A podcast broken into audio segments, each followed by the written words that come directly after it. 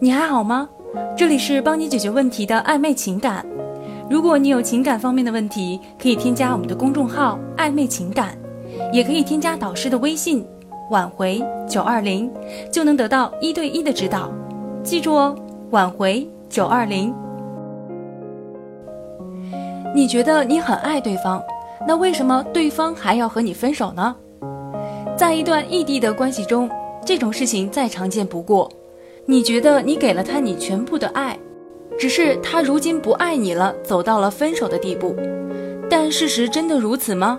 其实不然，在他以感受不到你的爱了为借口提出分手的时候，为什么不坐下来平心静气的想想，真的给了他百分之一百的呵护和关心了吗？真的给了远方的他踏实的安全感了吗？女生本来就要比男生感性，换句话来说，女生比男生更重视一段认真的感情。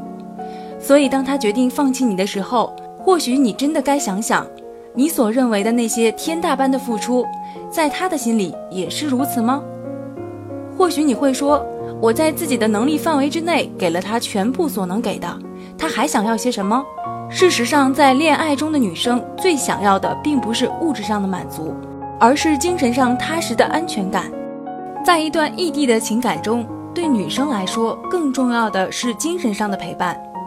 所谓精神上的陪伴，不是你送出的一件件他可能并不需要的礼物，也不是他心情低落时你说的“我今天好累，你也早点休息吧，晚安”。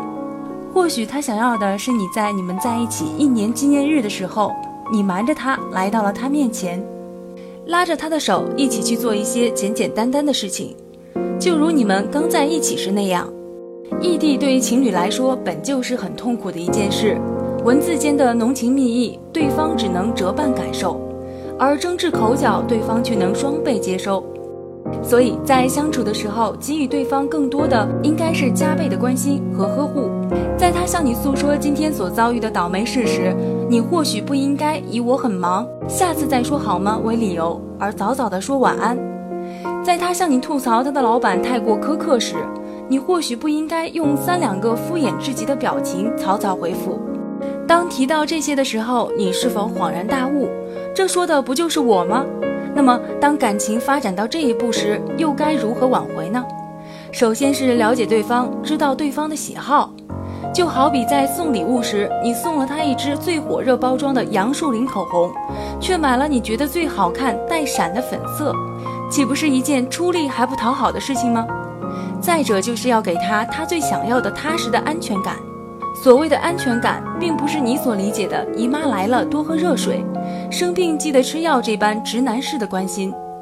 既然异地中的你做不到把热水端到他面前，买好药送到他家门口，那为什么不换一种形式的关心呢？为什么不花一点心思留意一下他的例假时间呢？在他姨妈来的前两天的一句“宝宝，亲戚快来了，少吃点凉的”。肯定比他亲戚来时疼得死去活来，你的一句多喝点热水要暖心得多。但其实对方真正的只是希望有人陪着他，陪他聊天，而话题不仅限于例假的关心。